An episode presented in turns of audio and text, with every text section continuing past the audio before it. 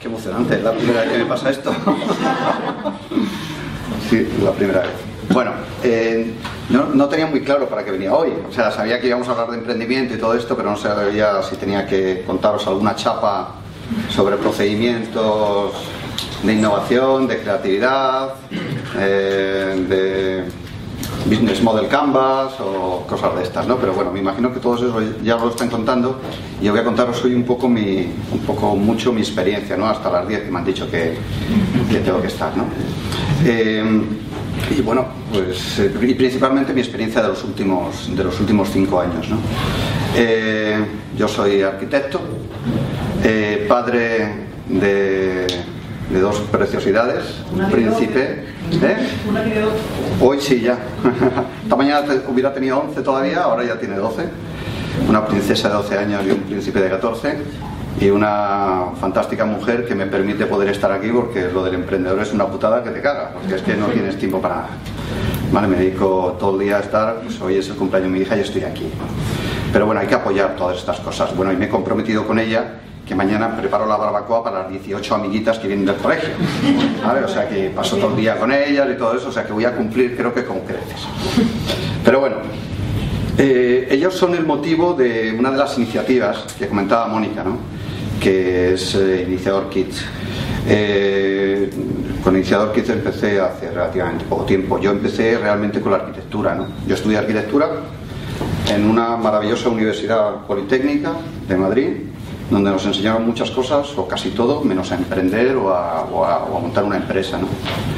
Es el gran problema que tenemos en, este país, en la educación de este país. Y ese fue el otro de los motivos por los que empecé con Iniciador Kids, por intentar cambiar el sistema educativo de este país.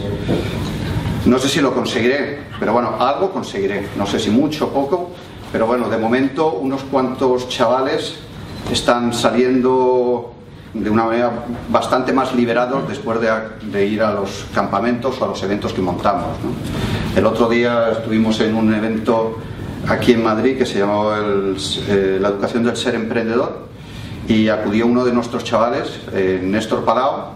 Eh, Néstor tiene ahora mismo 16 años, vino con nosotros por primera vez hace dos años, con 14 años.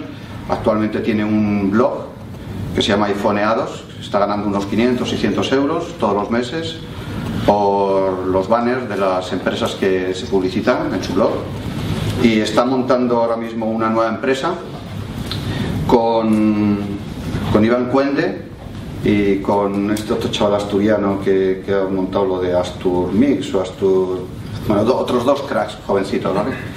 Eh, y bueno, lo que decía el otro día, lo que contó el otro día en la charla esta que tuvimos, es que por lo menos le habíamos quitado el miedo a emprender, ¿no? Y es lo que pretendemos, no pretendemos hacer otra cosa más que quitar el miedo a emprender. Bueno, pues como os decía, yo hace ya un montón de tiempo, hace 20 años que acabé la carrera de arquitectura y nos fue de maravilla, pero de maravilla. O sea, yo he ido teniendo diferentes empresas, yo creo que siempre he sido emprendedor.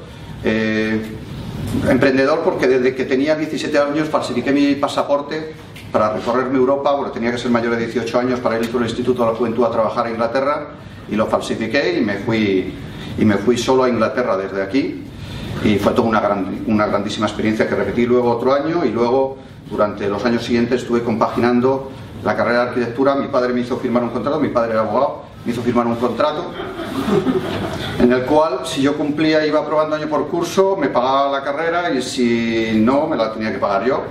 Y luego tenía un bonus que se acababa en junio, me pagaba un billete de avión a Estados Unidos, ¿no?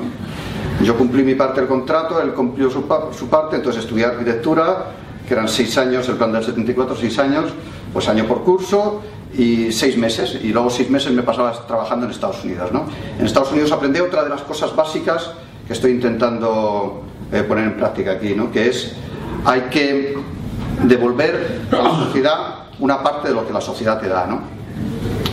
Y yo en este momento estoy dedicando entre un 20 y un 30% de mi tiempo a devolverle a, la sociedad una parte de lo que me da. Pero bueno, lo estoy dedicando ahora. Lo estoy dedicando de hace cuatro años. Antes de eso, antes de que me arruinara, que eso fue en el año 2007, pues como os he dicho, he tenido varias empresas, he tenido varios estudios de arquitectura, cada vez mejores, cada vez mejores, hasta que en el año 2004 decido montar mi último estudio, que fue de tres y en el cual nos, decidimos especializarnos en temas de interiorismo, de arquitectura de interiores, ¿no? eh, porque siempre me apasiona el contacto con los materiales y decidí pues trabajar muy cerca de los materiales. ¿no?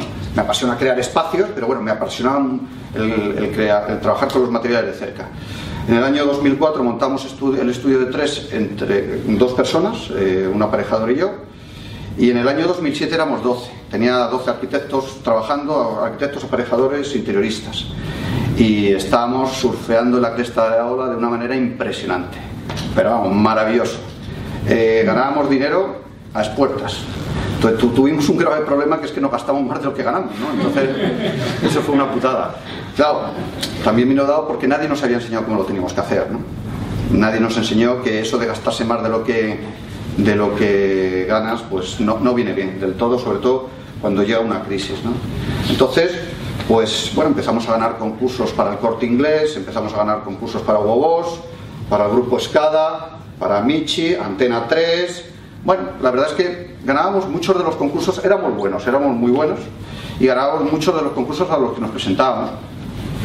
En el 11 de septiembre del año 2007, el corte inglés decidió rescindir sus el contrato que tenía con nosotros. Teníamos que hacerles 15 tiendas de entre 1.500 y 2.000 metros cuadrados. Las tiendas, la imagen de las tiendas esfera la habíamos creado nosotros. Y entonces decidió rescindir el contrato, lo cual supuso que un grupo de cinco personas que yo me había, le había robado Inditex y se habían venido conmigo, los tuve que echar.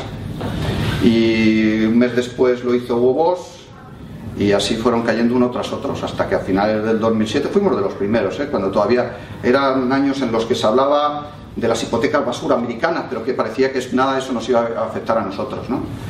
Y a nosotros nos empezó a afectar porque, bueno, ellos ya se temían lo que iba a pasar, ¿no? Entonces nos fueron rescindiendo todos los contratos de tal manera que a principios del 2008 nos habíamos arruinado, nos habíamos gastado todo. Eso sí, nos lo habíamos pasado de putísima madre. ¿eh? O sea, es que la Belle Époque una mierda en los tres años que habíamos pasado nosotros, ¿vale? O sea, yo recuerdo, ganamos el concurso Antena 3, un concurso para la rehabilitación de toda la zona de comedor, eh, restaurantes, tal y cual, que era una pasta para nosotros estupenda. O el concurso del corte inglés, que habíamos ganado frente a otros. Nosotros, cuando ganamos el corte inglés, éramos tres personas en el estudio, habíamos ganado frente a, estudios, a un estudio americano de ciento y pico personas y a otro estudio español de cuarenta y tantas personas, ¿no? Pero bueno, nosotros subimos dar el clavo que era versatilidad, funcionalidad, etc. Bueno, el caso es que eh, para celebrar cada vez que venía un concurso, pues me llevaba a todos los que trabajamos en el estudio, más sus familias e hijos, durante un fin de semana estupendo a, a Asturias, un sitio maravilloso que hay al lado de, de Avilés, a pasar el fin de semana en un hotel fantástico y a disfrutar de mariscadas y o sea que por eso digo que no nos eso no nos lo va a quitar nadie no lo que disfrutamos en aquel entonces. De hecho cuando tuvimos que deshacer el estudio que lo más triste de todo esto ha sido tener que deshacer el gran equipo que teníamos de personas eh, no hubo problema con nadie. Cada uno se fue buscando su, su hueco y a día de hoy, bueno, hoy me acaba de escribir, he estado leyendo el correo de Carlos Muriel, un grandísimo arquitecto que está ahora mismo en uno de los grandes estudios ingleses en Londres. Y bueno, está deseando que todo esto pase un poco para volver y regresar y volver a estar juntos, ¿no? Y de hecho, de todas aquellas personas habría tres o cuatro que sí que me gustaría que volviéramos a trabajar juntos, ¿vale? Entonces, bueno, pues cada uno se fue ocupando, buscando su sitio, yo ayudé a otros a buscárselo. Y bueno, al, fin, al principio de 2008 pues me quedé solo, estaba solo en el estudio con un montón de deudas mm, y bueno, arruinado, porque se hizo arruinado, y con dos hijos y una casa eh, recién comprada en Boadilla del Monte, construyéndome una casa fantástica en un acantilado en Asturias, con un cochazo que te cagas, cochazo, que además pues pasó como todo, o sea, esto es lo que realmente nos pasó. Eh, y yo soy el primero que me arrepiento y que reconozco que me equivoqué, pero en un montón de cosas, ¿no? O sea, yo fui, yo le estaba arreglando, eh, diseñando la casa a la directora de la Caixa de Guadía del Monte. Y entonces tenía un Skoda Octavia. Y yo dije, bueno, voy a cambiar de coche, vamos allá a subir de nivel, me voy a ir a por un Skoda Super. ¿Vale? Y si no, bueno, si ya pasamos un poquito más, a un Passat, un Volkswagen Passat, coche estupendo y tal. Yo llegué con, con mis números ahí a la Caixa y le dije, X, eh, que quiero cambiar el coche, a ver qué tenéis por renting, ¿no? Y me dice, y quiero o un Passat o un, un Skoda Super. Y me dice, José, tú, tú, que tienes contratos con el corte inglés, con Hugo Boss, con tal, un Super, un Passat, tú te mereces un XC90. ¿Y eso qué es? un XC90, esto es un Volvo 4x4 que te caga, ni lo conozco. Vente conmigo que vamos al concesionario. Yo me senté, llegamos al concesionario, el XC90, me senté en el coche, cogí el volante y dije, esto es lo que yo me merezco. y eso es lo que hice. Y me pillé ese coche. El coche que tuve que dejar, mal, mal deshacerme de él y poner cantidad para quitarme el medio porque las cuotas, las cuotas eran 1.100 euros todos los meses. ¿Vale? Claro, lo ganaba, ¿eh? Sobradamente, sobradamente, pero bueno, yo quería mis pasas, pero yo me vi en eso y dije, joder, es que esto mola, mola. Y la verdad es que fueron cuatro o cinco años maravillosos. Yo iba con mi XC90, me subía por los montes, bajaba por los montes, seguro, no pasaba absolutamente nada, hasta que tuve un accidente, me dormí en la carretera, tuve un accidente, el coche tenía seis meses y me di de frente contra un muro y me salvó que tenía ese coche. O sea que bueno, bueno estuvo lo del coche, ¿no? Bueno estuvo lo del coche. Eh, y bueno, el caso es que pues todo esto es lo que ha ido pasando. Cuando ocurrió todo esto, me pasó algo increíble, ¿no? Que es algo que nos pasa mucho a los emprendedores, sobre todo a los que cuidamos a los amigos. Hay que cuidar mucho a los amigos. Hay que cuidar mucho. No, no hace falta tener mucho, pero sí buenos, buenos. Y uno de mis grandes, yo en aquel momento, pues lo que decidí fue esconderme en una esquina e intentar dejar que pasara la crisis, ¿no? En aquel momento se decía, ah, en dos años esto ha pasado, hostias. Y, me intenté ahí agazapar en una esquina a ver si pasaba y hasta que llegó este gran amigo mío y me dijo, José, ¿qué te pasa? Tú no, no eres de estos, tú eres de emprender, tú eres de, además, de apasionarte y de tirar para adelante. Me dio un par de collejas, me dijo que cuánto dinero, con cuánto dinero podía tirar para adelante, me echó una mano y a día de hoy, eh, bueno, pues yo creo que ahora estar aquí en gran parte se lo debo a él, aparte de otras muchas personas, ¿no? Pero bueno, tuve un mentor, ¿no? Un mentor que me ayudó a salir adelante de esto. Mi amigo Alfredo Rivera, por cierto, está en estos momentos en Silicon Valley, eh, lanzando un proyecto maravilloso allí. Eh, mm, pues él sobre todo me ayudó psicológicamente, ¿vale? A salir de esto y entonces decidí pues empezar a remontar el vuelo Empecé a remontar el vuelo y empecé a trabajar, a trabajar, a trabajar, a trabajar, a trabajar, a trabajar y cuando ya estabas muy cansado seguías trabajando y cuando ya no podías más seguías trabajando. Y hasta ahora, desde entonces hasta ahora he montado cinco empresas, pagado todas mis deudas, bueno, al banco le debo, pero eso no se considera deuda, eh, pero a todos los proveedores, a toda la gente que necesitaba ese dinero, se le he devuelto todo el dinero. En septiembre del año pasado pagué ya lo, lo último que debía. Y bueno, y ahora nos mantenemos. Vamos a ver, como os digo, tengo cinco empresas, eh, no estamos para tirar cohetes, estamos, estamos aguantando. Quien nos diga ahora mismo que las cosas le van muy bien, bueno, hay algunos que les van muy bien, pero son los, los menos. Incluso muchos de los que dicen que les van muy bien es mentira. O sea, estamos sobreviviendo todos ahora mismo. Pero se sobrevive y se sobrevive bien. O sea, yo ahora voy con mi pasa, de puta madre, ¿vale? He llegado aquí, aparcado enfrente, Mañana pasaré un día estupendo con mi hija en la casa que mantengo de Boadilla y que no he tenido que vender porque, bueno, pues fui superando todo esto, ¿vale? Entonces, desde entonces reactivé mi estudio. De hecho, ahora mismo estamos fijos eh, cuatro personas en este estudio y luego otra, otra serie de personas flotantes que vamos juntándonos o separándonos dependiendo de las condiciones de los proyectos que van entrando, ¿vale?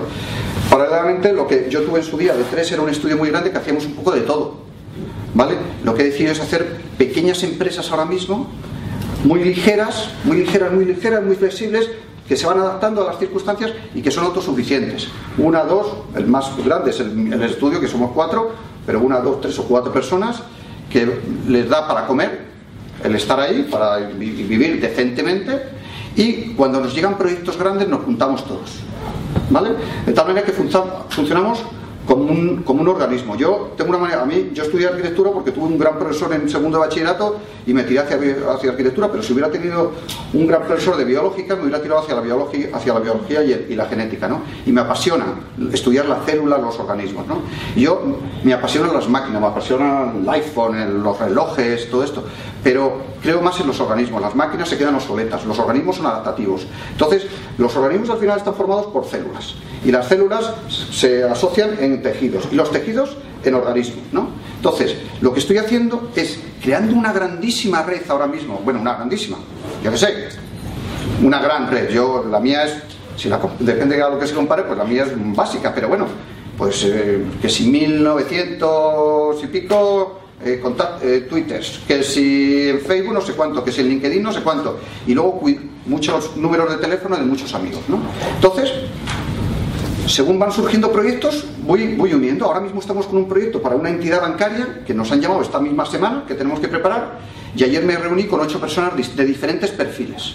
Me reuní con una persona de tecnología, con otra persona especialista en ciudades, con un sociólogo, con una persona especialista en gamificación, con una persona especialista en redes sociales y lo que busco es un gente especialista y nos juntamos por cada proyecto y nos juntamos y nos separamos de tal manera que nos vamos amoldando a las, a las necesidades del mercado, de lo que nos vamos encontrando. ¿no? Entonces, esto es lo que, pues, este proyecto con D3 que estamos haciendo. Sí, las diferentes empresas que tengo es pues, del, estudio de 3, tengo una empresa de regeneración productiva de territorios, o sea, temas de urbanismo, de regenerar zonas, todavía no hemos ganado ningún concurso, pero bueno, ahí estamos y, la verdad es que nos gusta mucho el tema de sostenibilidad, de regeneración de entornos, pero como es un tema muy político, muy de la administración, pues de eso estamos haciendo pocos. Estudiamos, nos gusta, hacemos proyectos, pero todavía no hemos ganado nada. El estudio, que sí que va bien, eh, una empresa, una pequeña constructora, que casi es una boutique de arquitectura, hacemos de, de obras, o sea, hacemos cosas para amigos, para eh, algunas tiendecitas, elementos muy cuidados. ¿vale? Eh, y luego tengo una pequeña empresa que nos dedicamos a construir casitas para niños de lujo. ¿Vale? Que, pues, gente, hay gente con pasta en este país todavía, y bastante. ¿eh? Entonces, pues en las parcelitas de los alrededores de Madrid, pues quiero una vivienda para mi, una casita para mi niño. Bueno, el otro día nos pidieron nosotros suelen medir estas casitas dos metros de ancho por cuatro de largo, ¿no? No está mal, con dos plantas y tal, cual. Madera, de barco. Y el otro día nos llamó una madre nos pedía una que a ver si le podíamos hacer una de 4x6 con aire acondicionado, televisión, o sea que lo que quiere es que se independice el chaval sin pagar, sin pagar impuestos ahí en el jardín. ¿Vale? Y bueno, esto hacemos con la casita. Esta, por cierto, esta empresa la tengo con otra de estas figuras del emprendimiento, vamos, tengo tantos maestros cerca de mí, que, que este es, ya os he hablado antes de Alfredo Rivela, este es Fernando Moreno, Fernando Moreno es un puñetero crack y ese sí que os podría contar cosas interesantes, no yo. Fernando Moreno se, arruinó, tuvo una empresa muy grande, se arruinó en el año 2004 eh, y el año pasado facturó 10 millones de euros con un 40% de beneficios. Esto lo cuenta él habitualmente, eh, o sea que no, no, estoy contando ningún secreto. Y este es mi socio en, en lo de las casitas, en Luxury Small World se llama. Eh, y luego, todo esto es lo, lo nutricional, ¿no? Todo lo que me da de comer. ¿Vale? Eh, y luego tengo la parte social, ese 20-30% de, dedicación a, ayudar a emprendedores y, principalmente, si puedo, a, críos. ¿no? En esa parte social estoy dentro del consejo eh, de la Fundación Iniciador. Eh, estoy, colaboro con la EOI en todo lo que puedo, pero soy profesor también de la EOI. Creo que estuvo Néstor Guerra también aquí con vosotros. Pues yo soy también profesor de innovación. Pero claro, es que saben Néstor Guerra, yo aprendo de él, ¿eh? o sea que. Eh, pero bueno, estoy ahí eh, trabajando con la EOI. Estoy ahora mismo con otros diferentes proyectos. Estoy metido desarrollo espacios de aceleración. lo he hecho para la UNIR, el espacio de aceleración de la UNIR. He hecho otro para el proyecto FAST de Seseña, que es un proyecto super fast, tiene un nombre cojonudo, ¿no? Pero FAST significa formación y aceleración Seseña Tech. ¿no? Entonces, es, pero es un, no, no, pero, sin cachondeo, ¿eh? es un proyecto impresionante, ¿eh? o sea, que, es que eh, es una manera de reconvertir todo un tejido podrido por unas circunstancias urbanísticas de, edificación que se han dado allí. Entonces, bueno, pues han decidido, los políticos de allí han decidido relanzar este proyecto para facilitar la reintegración de los chavales y no chavales que vienen de, ese gran mundo de la construcción flotante de la zona de la Sagra de Toledo y, entonces reintegrarlos dentro del tejido productivo y emprendedor del país. ¿no? Y han sacado este proyecto y la verdad es que está bien. Lo que estamos haciendo es enseñar, enseñando temas sobre los smart cities, ¿no? para poder reincorporarlo de una manera más sencilla, porque si un electricista, lo normal es que en vez de enseñarle pues, temas que pueden funcionar bien, como puede ser ahora mismo, eh, yo qué sé, de sanidad o incluso turismo, que podrían, o de informática, pues lo que se les enseña es, pues a lo mejor a un electricista se le, se le enseña eficiencia energética para aplicar, para aplicar en las ciudades, o a un fontanero pues se le enseña eh, se enseña gestión de fluidos para las smart cities, ¿no? Y bueno, lo que están es acelerando ahora mismo, se están acelerando varios proyectos de chavales de allí, pues intentando, como os digo, eh, reincorporarles al tejido productivo del país, ¿no? Y bueno, pues diferentes iniciativas de esto. Luego me llaman, me llaman los colegios de arquitectos y voy a dar chapas y a contar mi pasión y mi ilusión por, por cambiar esta, esta, esta nube gris que, que, tenemos sobre nuestras cabezas ahora mismo en España y para contarles que se puede reinventar. Yo lo que le digo a los arquitectos que como quieran construir algo van de culo, aquí en, España. O sea, lo que tienen que hacer es irse fuera porque fuera hay muchísimo trabajo. ¿eh? Fuera, y no nos tiene que dar miedo a salir fuera. O sea, que está bien, está ahora tanto que se dice, no, es que estamos perdiendo nuestros talentos y tal igual. Yo estuve seis años en Estados Unidos y aprendí muchísimo y luego volví y estoy y ahora no me iría, salvo que no tuviera que ir, es algo que me, eh, me, las, las, circunstancias me obligaran. Pero yo creo que es importantísimo salir fuera y tener una experiencia fuera, ¿vale? Entonces, ¿por qué no salir y coger experiencia y volver? Entonces, bueno, pues eh, eh, me he perdido ahora mismo. Bueno, el caso es que estamos con todos estos proyectos, ¿vale? Y uno de los proyectos eh, el que ahora mismo estoy trabajando más de estos sociales es eh, Iniciador Kids.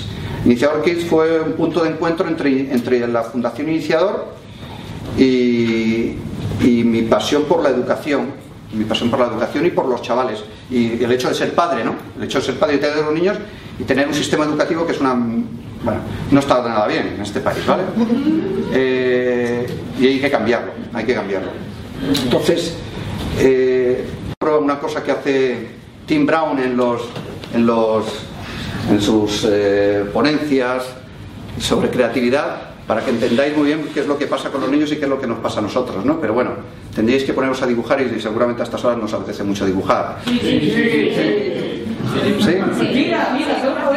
Vale, pues a ver, en 30 segundos, ¿vale?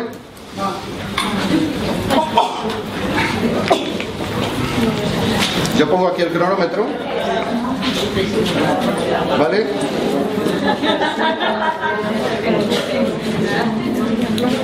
Cuando diga ya empezáis, ¿vale? Y lo que quiero es que dibujéis, lo que quiero es que dibujéis la cara de la persona que tenéis al lado. En 30 segundos, ¿vale? ¿Vale? Hasta que yo diga que pare, ¿vale? ¿Estáis preparados, no? ¿Tenéis lapicero y papel todos? Pues venga, va. Ya, 30 segundos. どうしてこれ食べてるんですか?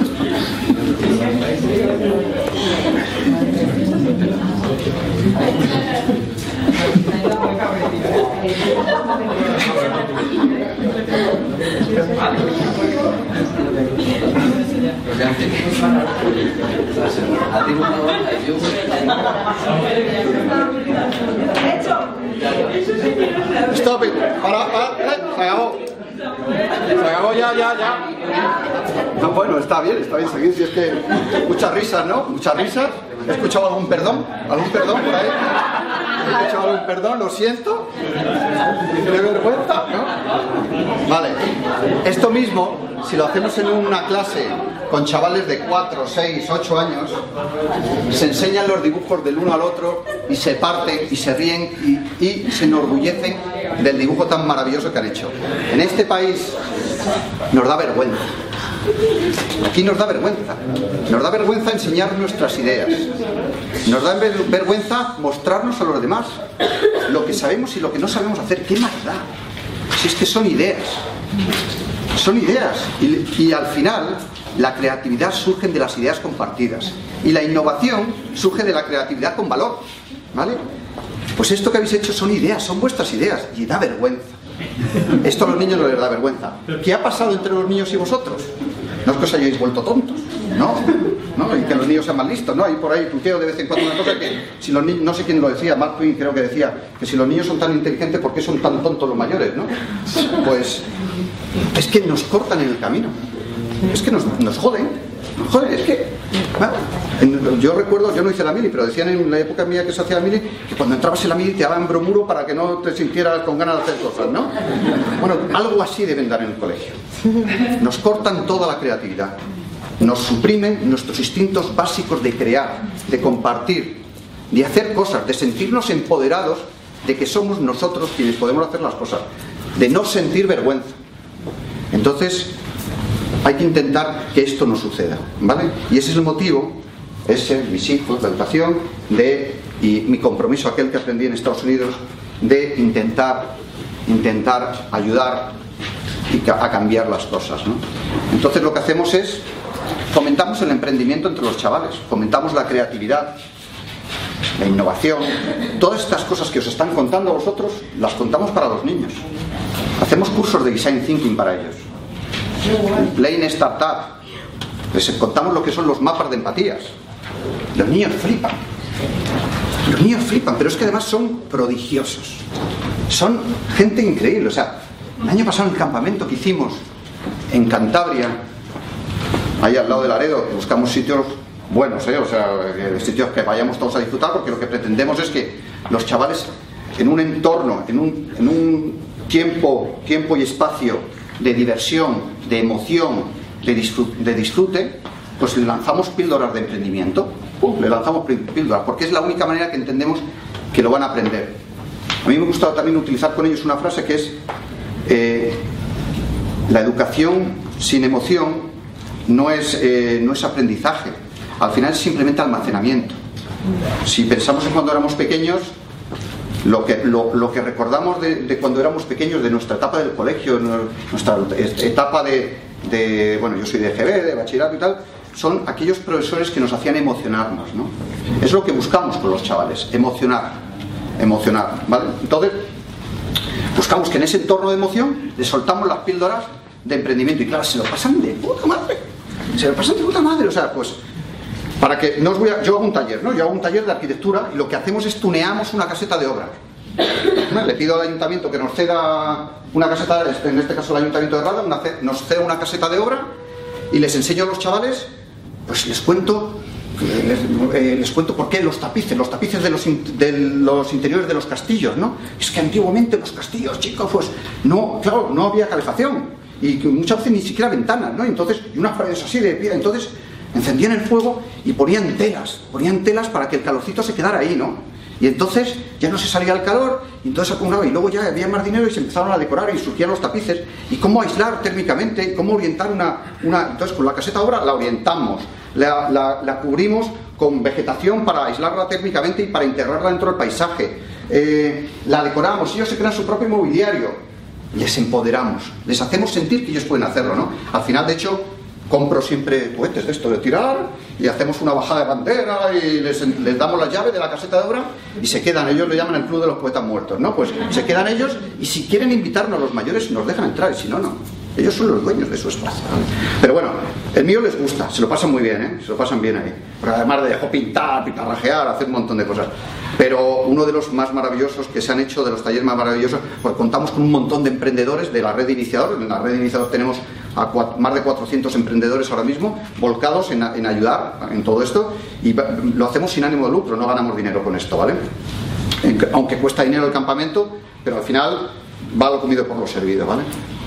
Eh, bueno, pues vienen los emprendedores y, el año pasado tuvimos uno que es fantástico, ¿no? Estuvo Néstor Guerra, de, de profesor, también allí, y estuvo Jesús Sánchez. Jesús Sánchez es un puñetero crack. Jesús Sánchez eh, tiene un restaurante maravilloso en Cantabria que se llama El Senador, Damos, con una estrella Michelin, ¿vale? Pues ese lo tuvimos de profesor. Y Jesús, eh, que es un tío además súper mediático, ha salido en la televisión un montón de veces y tal, Jesús montó su, su, taller con los chavales, ¿no? Entonces, pues la, actividad de los niños, pues es, pues eso, van a la piscina, van a hacer, tienen piraguas, montan en mountain bikes, hacen senderismo por las montañas y luego durante la mañana se hace un taller y durante la, o dos depende de, la complejidad, y durante la tarde uno o dos, depende de la complejidad. Entonces, son tres días de taller de hora y media cada, cada día, ¿vale? Y, lo que hacen, lo que hacemos es, el primer ratito, eh, los, los emprendedores cuentan su conexión emocional con el emprendimiento. ¿Por qué, han emprendido? ¿no? Pues Jesús contó que, bueno, pues que él, siendo jovencito, ocho años o así, su madre estaba enferma y tenía que cocinar él todos los días. ¿no? Entonces, pues aprendió a cocinar y le gustaba cocinar. ¿no? Pero de repente de vez en cuando pasaba algo maravilloso, ¿no? Que era una vez al mes o cada mes y pico, su padre le llevaba, no sé si era Pamplona, creo que era, a, comprar, porque tenía una tienda de ultramarinos, a comprar productos para la tienda de ultramarinos, ¿no? Y, claro, le decía, Jesús, nos vamos a comprar. Y luego nos vamos de restaurante, claro, ese día no cocinaba. Iba de restaurante, ¿no? Le iban a dar de comer a él, ¿no? Entonces era, entonces él se quedó con esa imagen y dijo, yo de mayor quiero montar un restaurante para hacer feliz a la gente, igual que lo soy yo, ¿no? Entonces lo montó. Y luego, y luego cuenta cómo, teniendo montado su restaurante, decidió eh, ser el mejor restaurante de Cantabria. Y fue al cabo de 3, 4, 5 años el mejor restaurante de Cantabria. Y luego dijo que quería ser de los mejores de España. Y al poco tiempo le dieron una estrella Michelin. Y yo creo que va camino de segunda, ¿no? No sé si va o no. no, no hombre, es, importante que tenga una segunda estrella Michelin porque al final te atrae gente, ¿no? Pero bueno, os puedo asegurar que he comido allí varias veces y esa es la hostia. O sea, es una cosa que es emocionante, ¿no? Y que te lo cuente, pues mejor. La segunda parte siempre hablamos de valores. La segunda parte del taller con los chavales hablamos de los valores, importantísimo, eso que se ha perdido tanto en este país, ¿no? Sobre todo alguno, ¿no? Sobre todo, yo creo que, el que el que más rápidamente se ha perdido en este país es la generosidad. Hablaba con un amigo el otro día es de la zona de la Sierra de Sanabria y a mí me encanta ir por ahí porque tengo una pandilla de amigos que nos llamamos, somos todos así emprendedores y empresarios, nos llamamos las abutardas y nos encanta ir a ver pájaros, ir a ver animales, ¿no? Y nos perdemos de vez en cuando solos, sin niños y sin mujeres. En este caso somos cuatro amigos y no nos importaría que vinieran mujeres, pero vamos, somos cuatro amigos y, nos vamos, nos perdemos por el campo y en esos campos a ver, a, pensar en cosas, hay que hacer desconexiones de vez en cuando. Entonces, en un pueblecito de la sierra de allí, que se llama Torres de Aliste, ¿vale? vivía este hombre. Y decía que hace nada, hace 20, 15, 20 años, pues había, yo qué sé, 30 familias allí. Cuando se moría la vaca de uno de ellos, todas las demás familias, cuando hacían la matanza, le daban una, una pieza de la vaca a la familia que se le había muerto la vaca. O si se le quemaba el establo, o donde tenía ahí toda la cosecha, pues cuando hacían la cosecha los demás se repartía. Este país esto lo hemos perdido. Y hemos perdido tantísimos otros valores que hemos decidido recuperarlos, pero, o sea, que los niños no los pierdan, porque los niños los tienen también. Que los niños no los pierdan. Entonces, la segunda parte siempre de los talleres es hablando de los valores, cada uno del que sabe. Yo hablo de la sostenibilidad y cuidar el medio ambiente. Jesús hablaba de la nutrición, ¿no? De la nutrición y de, y de los problemas de la, de la bulimia, de la anorexia, todo esto, ¿no? De lo importante la dieta mediterránea, de comer bien, ese valor, ¿vale?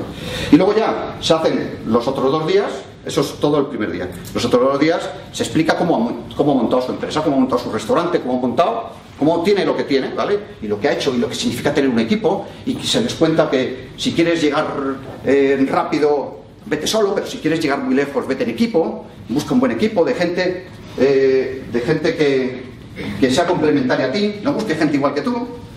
Eh, nos han dado un premio a lo de Iniciador Kit, nos dieron un premio de héroes del no social media, no sé, telefónica nos lo dio, y en vez de, nos dijeron que fuéramos a hablar, en vez de ir a hablar yo, me llevé a uno de los chavales de Iniciador Kit de 12 años, en este caso, como los demás era, eran horario escolar, no podía, pues me llevé a mi hijo, de 12, en aquel momento de, 13 años. Alejandro. Y Alejandro les decía, les decía, claro, lo que nos escucha a nosotros, ¿no? Y les decía, hay un auditorio en el Círculo de Bellas Artes, un montón de gente, pues él hablando a todo el mundo, ¿no? Contando las cosas ahí. Y les decía, mi padre siempre dice que si dos socios piensan igual, uno de los dos sobra. ¿no? Y esto es cierto, ¿no? O sea, en un equipo hay que buscar gente complementaria. ¿no? Mola que lo digan ellos, mola que lo aprendan ellos, ¿vale? Y luego ya, para colmo, luego se hace una cosa práctica. Yo os he dicho que tuneamos una caseta de obras. Eh, Jesús, la última cena del campamento, se puso a cocinar con los niños y entre todos, unos montaron los equipos, ¿no? Unos preparaban las mesas y pues, pues, unos centros así. Mi hija fue de las que puso los centros, ¿no? Y ahora cada vez que tenemos una cena, mi chica y yo en casa, romántica, bueno, nos ponen unos centros, unas velas, unas flores, bueno, impresionante. Eh, unos hacían los centros, otros preparaban los, escribían, los que tenían buena letra escribían los menús, ¿no? Otros eh, cocinaban, ¿no? Y si veis un grupo de niños de 8 a 15 años preparando aceitunas empanadas en doritos, eso es hostia. y luego comiéndose las que están buenísimas, ¿no? Es uno de los platos de este restaurante de, Estrella Michelin, ¿no? Entonces, eso es lo que hacemos con los críos, ¿vale? Y eso empezamos así, y esto lo fuimos desarrollando, lo fuimos desarrollando, y en el camino pues me, encontré, me he ido encontrando con más gente, y de hecho eh, nos llamaron de la Fundación Promete para que montáramos con ellos el, el garaje de emprendedores Prometes otro proyecto maravilloso. Ellos sí que además tienen mucha capacidad, mucha fuerza. Está dirigido por uno de los grandísimos emprendedores de este país y desconocidos, eh, por Luis Cacho. Luis Cacho es el que, creador de Arsis. y bueno, es, una persona extraordinaria. ¿no? Y entonces, bueno, ha creado una, una, gran plataforma. Lo nuestro son pequeñas acciones que hacemos, que ojalá algún día seamos grandes, pero de momento siguen siendo pequeñas acciones. Pero Luis sí, Luis ha creado lo que es el Campus Promete. Campuspromete.es es un Campus Promete vacacional que hacemos ahora en, en Villanueva de, no, en, en Villaviciosa Y eh, luego tiene el Campus Promete, eh, promete.com que es eh, online y es se dan una serie de píldoras para que los chavales vayan aprendiendo a lo que es a encontrar su talento. Es un proyecto increíble, o sea, se dedica a la educación del talento de los niños. ¿no? Se basa en teorías de las teorías de Howard Gardner, de las inteligencias múltiples, Howard Gardner, que le dieron el premio el Príncipe de Asturias hace creo que en 2011. Eh, lo que viene a decir es que no, no, no me contéis cuánto sois de inteligentes, decidme en qué sois inteligentes, porque todos somos inteligentes en algo. ¿no? Entonces eso le enseñamos a los niños. Pero si conseguimos que ellos sepan en qué son inteligentes, cuáles, cuáles son sus capacidades, y esas capacidades... Uy, ni siquiera Y esas capacidades se entroncan, se fusionan con tus verdaderas pasiones, eso es lo que Ken Robinson llama el elemento, que es un libro súper recomendable, sobre todo para aquellos que tengáis hijos. ¿vale? Eh, el elemento. El elemento es sentirte en tu elemento, sentirte como pez en el agua, sentirte en esas circunstancias en las que no trabajas, en las que simplemente eres feliz. Como habéis visto, yo soy feliz, ¿vale? Soy muy feliz, ¿eh? O sea, yo estoy encantado. Y eso que os digo, no, estamos pasando un momento muy duro, ¿eh? Y tirar adelante las diferentes empresas es durísimo. Yo tengo la suerte de que no necesito dormir más de 4 o 5 horas. Entonces, pues me da tiempo para más cosas, ¿no? Me da tiempo, como digo yo, me da menos tiempo para dormir, más para soñar, ¿vale?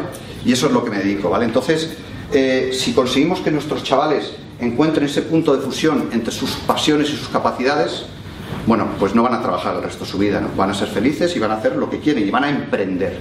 Que ojo, emprender, también se lo repito mucho a ellos, emprender no es montar una empresa. Emprender es hacer un sueño realidad. Es transformar una idea en una realidad. Y lo que pasa es que si esa realidad es monetizable, si ese proyecto es monetizable, maravilloso porque vas a poder vivir de ello toda tu vida. Vas a crear algo sostenible, porque sin dinero difícilmente podremos sostener nada.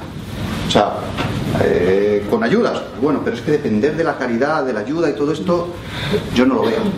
Entonces, les intentamos eh, entender que si son capaces de ese sueño monetizarlo, pues bien. De hecho, actualmente estoy en otro proyecto más, en otro proyecto nuevo, que es el Teams, el iniciador Teams.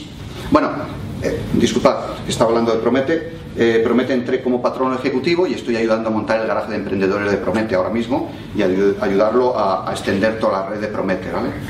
Y, y ahora estoy montando bueno, varias cosas más, pero una interesante es eh, Iniciador Teams. ¿no? Iniciador Teams. Ahí vamos a hacer un proyecto con una serie de chavales de 14 a 18 años, que son los que más perdidos están, los adolescentes. Vamos a intentar como hizo una buena amiga mía, transformar los ninis en in-ins, ¿eh? niños integrados, niños implicados, niños involucrados, ¿vale? Y, enseñarles, a, ayudarles a empoderarles, em, a, que se sientan que tienen el poder de ellos de salir adelante, ¿no? Mentorizarlos, ayudarles con sus, con sus ideas y de hecho al proyecto le hemos llamado aceleradora de sueños, el que tenemos ahora mismo, ¿no? es una, estamos lanzando una aceleradora de sueños, que es transformar los sueños de estos, estos chavales en realidad, ¿no? Y bueno, pues todo esto que os he contado, todas estas cosas que las que estoy metido, implicado y que os he dicho que son maravillosas, han sido, primero, gracias a la crisis, con lo cual yo, lamentándolo mucho, tengo que dar gracias a la crisis. Y me duele mucho decirlo porque hay gente que realmente lo está pasando muy, muy, muy mal. Pero yo vivía en un mundo que no era el mío. Era una nube maravillosa, como os digo, ¿eh? maravillosa, porque cuando estás en la nube no ves nada más. Estaba en esa cresta de la ola surfeando, me sentía además cómodo, vamos, tenía una de las mejores tablas, como os he dicho, eh, y las cosas iban muy bien. Y pues gracias a la crisis me hizo reinventarme, repensarme, comprometerme con la sociedad y crear una red que ahora mismo eh, funciona, bueno, os digo, la semana pasada, gracias a esta red, Hemos ganado un gran concurso en el estudio de arquitectura para una cadena de supermercados muy grandes para cambiar toda la imagen de ellos. ¿Vale? Y esto lo hemos ganado pues, parte de esta red. Nos hemos unido otro, otro equipo de arquitectura que podía haber dicho, yo me lo como, yo lo esto para mí, para mí, para mi estudio. No, no, no, vamos a, vamos a repartir, vamos a compartir un poco proyectos. Porque hoy reparto contigo y tú repartes mañana conmigo. Y vamos ampliando esto, porque entre otras cosas, este equipo de arquitectura hace muchas cosas mucho mejor que nuestro equipo de arquitectura. Este, en este caso es Pacman, es un gran estudio de arquitectura de unos chavales jovencísimos de aquí de, Madrid y nos van a ayudar con unos procesos de design thinking aplicados a la creación de espacios. ¿Vale? Y nosotros vamos a desarrollar los espacios. Nos hemos juntado con una empresa que se dedica a diseño gráfico y a creación de web también, que se han juntado, nos hemos juntado aquí, y vamos a crear un nombre de una, de una marca determinada, ¿vale? Un nuevo nombre, una nueva imagen, y ha sido gracias a esto, gracias a esta interconexión, ¿no? Entonces, para mí es, como decía antes, me encanta me, apasionan las máquinas, pero me gustan mucho más los organismos. Yo cada vez que pienso en el cerebro, por cierto, recomiendo un libro maravilloso, bueno, dos libros voy a recomendar, aparte del del elemento, o el de las inteligencias múltiples de Howard Gardner también. Eh, hay uno que es impresionante que se llama Sistemas Emergentes de Steven Johnson, que eh, sistemas emergentes o en qué se parece un hormiguero, una ciudad, el software y eh, un hormiguero, la ciudad, el software y algo se me está... Y el cerebro. Ah, y el cerebro, eso, que era, que era de lo que os quería hablar. Y el cerebro, ¿no? O sea, los sistemas emergentes, sistemas planos no son piramidales, no son estructurados de una manera piramidal, ¿vale? Ese libro es maravilloso y ese libro te viene a decir, claro, que bueno, te habla de cosas impresionantes de los hormigueros. ¿eh? Yo he descubierto cosas. Para los chicos es una putada porque de los hormigueros, los hormigos machos, solo vivimos un día, ¿no? No tenemos ni mandíbula porque no comemos. La hormiga reina vive 15 años, las otras viven un año y los hormigos, que son los de las alas, viven solo un día y no tienen ni mandíbulas, ¿no? Y bueno, la, hormiga reina no piensa, o sea, no, dirige el, el cotarro la hormiga reina está poniendo huevos y la cuidan, ¿eh? porque su, persistencia es la persistencia del hormiguero. Y las demás hacen otra serie de acciones que ninguna sabe lo que está haciendo las demás. Y se comunican por las feromonas que van echando, los trazos de feromonas y la cantidad de información que reciben de su entorno más inmediato.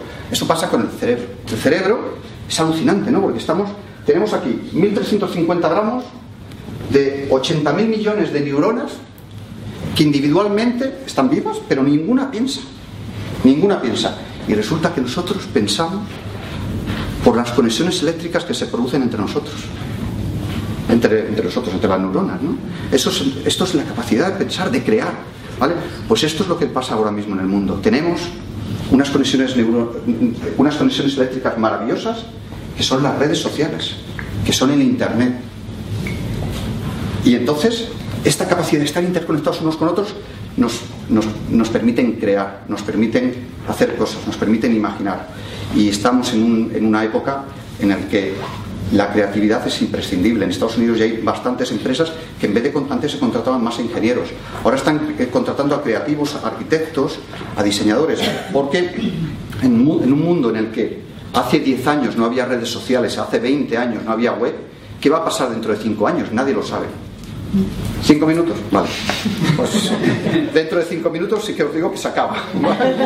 Pero dentro de cinco años no sabemos lo que va a pasar. Entonces, si queremos estar ahí, las empresas que quieran estar ahí, que quieran estar eh, en esta en esta, eh, en esta ola, ¿vale? Y tirando adelante y, siendo sostenibles, tienen que estar constantemente innovando, constantemente. Y para innovar, la, la innovación, como decía, es la puesta en valor de la creatividad. Y la creatividad es la puesta en valor de la imaginación. Podemos tener imaginación y que no sirva absolutamente para nada, tenerla desperdiciada viendo películas en nuestra casa o haciendo cualquier cosa que no aporte valor a la sociedad. Otra cosa es que aportemos valor, entonces seamos creativos. Pero la creatividad, y si pensamos en la historia, yo doy, doy, una clase sobre innovación en los espacios. ¿no? Y por un lado, innovación en los espacios y cómo los espacios han influido en la innovación. Realmente vivimos cada vez una época más acelerada de innovación y sobre todo la, innovación empieza, sobre todo en el siglo de, las, de las luces, ¿no? cuando la gente se empezaba a reunir alrededor de un café. ¿No? Se, juntaban ahí los artistas, los empresarios de la época, los bohemios, se reunían en un café y empezaban a surgir ideas. ¿no? Y eso posteriormente, de repente llega la revolución industrial ¿no? y aparecen las primeras ciudades. aparece una ciudad Manchester ahí, maravillosa, con las primeras industrias y de repente las primeras aglomeraciones de personas ¿no? que contrastan ideas y comparten ideas. Y esas ideas se comparten y se van haciendo crecer. En el libro este de Steven Johnson, eh, bueno, se habla mucho de eso. Las ideas al final las, difícilmente salen del pensador solitario. El pensador solitario aporta una idea, pero muchas veces esa idea no va a ningún lado muchas veces, hasta que no se confronta con otro y va creciendo, ¿no? Entonces, o sea, Fleming no hubiera podido descubrir la penicilina si no hubiera tenido un microscopio que había descubierto otra persona. Entonces, esto es una evolución constante. Entonces, tenemos que ayudarnos eh, a, confrontar muchas ideas porque así conseguiremos sacar las cosas adelante. Entonces, las redes lo permiten y yo es lo que estoy haciendo ahora mismo. Estoy simplemente, pues, pues eso, conectando con muchas personas, aprendiendo muchísimo, trabajando muchísimo, también os digo, y luego, pues, utilizando la experiencia pues, vivida y que, como veis, pues ha sido dura, ¿eh? ha sido esto de fracasar, esto del año 2007 arruinarte, y eso que ahora se dice, está muy de moda, el fracaso es necesario, el fracaso sí es necesario, claro que sí, es una putada que te cagas. Cuando te arruinas, es que es lo peor del mundo, yo no se lo deseo a nadie, es que lo pasas verdaderamente mal, pero se sale, se sale, y aquí estoy yo contándoos esta chapa hoy, y nada, Tres minutos me quedan para que preguntéis. Ya está, ¿no? Ya, bien, ¿no? ¿De tiempo? Bueno, pues nada, que cualquier cosa. Soy, en redes sociales soy